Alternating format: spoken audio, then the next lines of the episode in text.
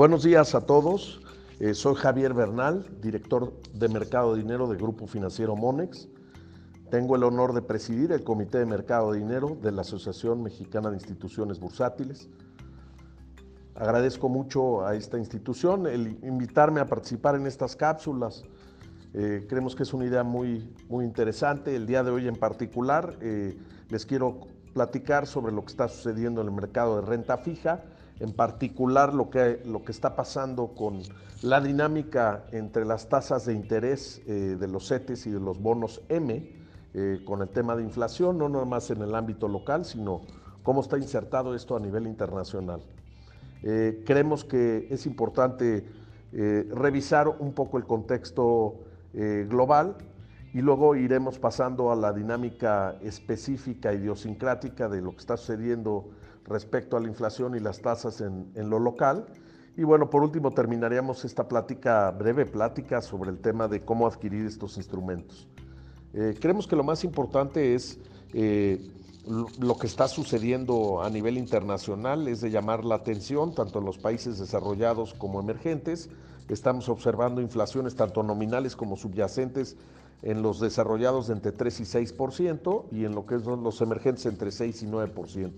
Obviamente, pues esto es por toda la, serie de distorsiones que hay en la formación de precios derivados de las interrupciones en las cadenas de producción, eh, todo esto que se menciona como los famosos bottlenecks que hay. Y bueno, pues al principio se, al principio se pensaba que este, esta disrupción iba a ser algo temporal y cada día que avanza eh, pareciera ser que pudiéramos eh, continuar con esta eh, dinámica hasta el 2022 y quizá algún momento del 2023.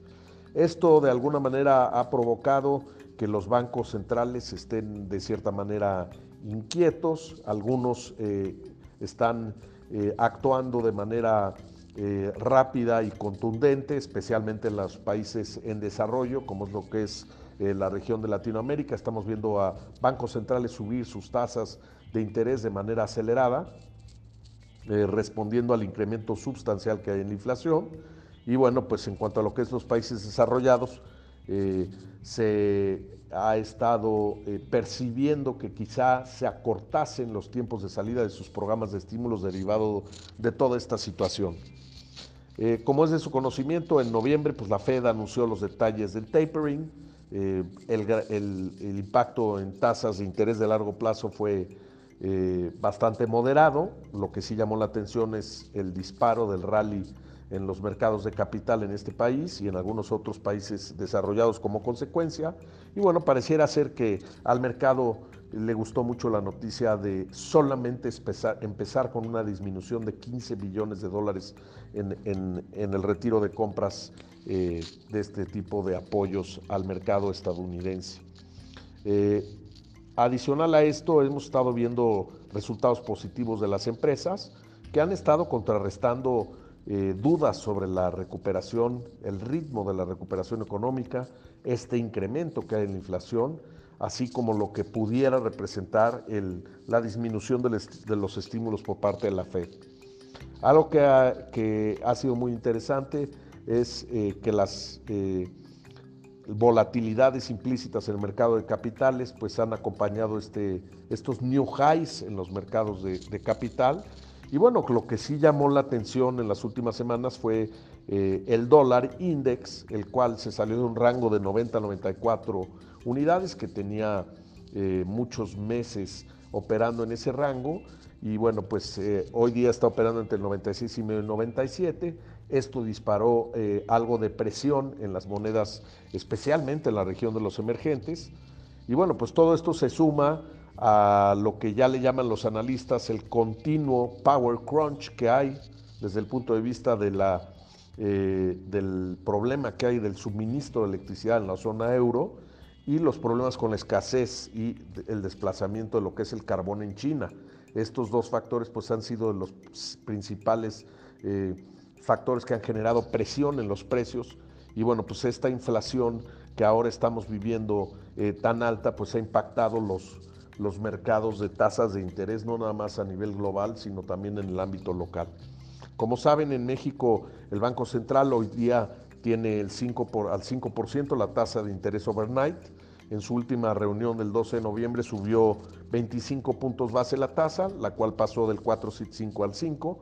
Y bueno, pues esto de alguna manera eh, nos da a pensar que eh, va a continuar este ciclo de alza de tasas de interés en el ámbito local. Es probable que la tasa de interés en México eh, llegue a niveles del 6 o del 6,25% en algún momento hacia finales del 2022. el mercado está un poco más pesimista en las tasas y en las curvas de bonos y de TIES se factorizan tasas de hasta un 7% en un horizonte de 12 y 18 meses.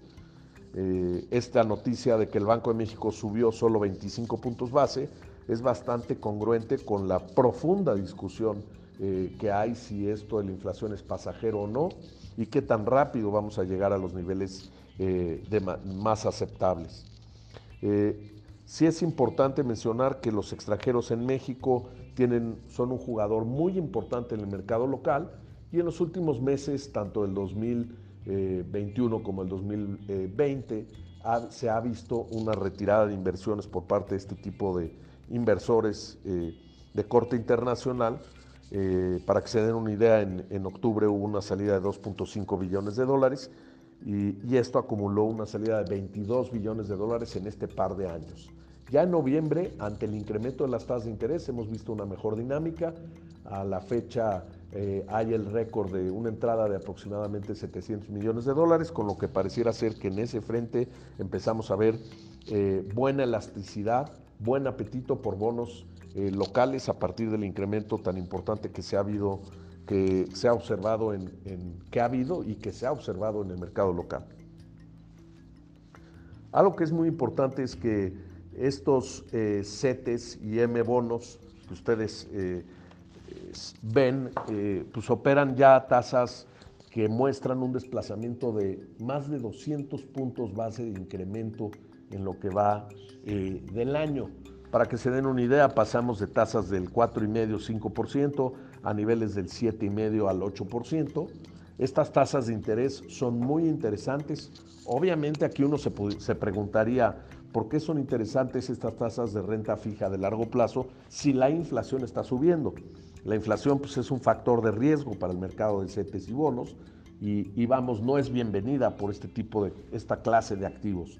Sin embargo, es importante mencionar que al cabo de un año o de dos años estaremos viendo eh, una mejoría en la trayectoria a la baja de la inflación, tanto nominal como subyacente, y consideramos que esta época eh, en donde hay esta distorsión, pues es una buena oportunidad para, para poder invertir, especialmente si uno compra largos plazos a partir de 5, 7, 10, 20 y 30 años. Eh, hoy día las tasas a 5 años en México operan alrededor del 7.37%, a 10 años el 7.66%, a 20 años tenemos niveles alrededor del 8% y a 30 años tenemos tasas de alrededor del 8.20%. Estas tasas, si uno en una visión de largo plazo las compara contra lo que pudiera ser una inflación sostenida del 3,5 al 4, quizá 3,75%, pues ofrecen premios en términos de tasas reales muy interesantes. Inclusive hoy día superan eh, los, los, pronósticos que hay eh, de las tasas eh, reales que operan, como ustedes saben, en el mercado de bonos. Hoy día creemos que hay mejor valor relativo en el mercado de bonos que en el mercado de bonos. Por esta razón, por esto es que nos tomamos, eh, eh, les tomamos la atención para poderles compartir esta reflexión. El mercado de CETES y M bonos es un mercado muy interesante. Se puede comprar de dos maneras. La primera es a través de invertir directamente en estos instrumentos de manera transaccional y la segunda es poder participar en este mercado a través de los fondos de inversión de renta fija. Como saben, hay un sinnúmero de operadoras de fondos que tienen eh, distintas estrategias cada uno de estos fondos. Algunos eh, tienen perfiles de corto, otros de mediano y otros de largo plazo. Y vale la pena mirar esta oportunidad de mercado eh, a través de alguna de estas dos expresiones. Con eso yo terminaría aquí mi participación, agradeciéndoles a todos, todos su atención A veces se habla mucho en la bolsa del mercado de, de, valores y de las acciones y demás, y pocas veces se habla con mayor grado de profundidad respecto a las oportunidades que hay en el mercado de renta fija, que ya es un mercado de pantalón largo, y ojalá pues eh, les haya parecido interesante esta breve plática. Muchas gracias y que tengan excelente día.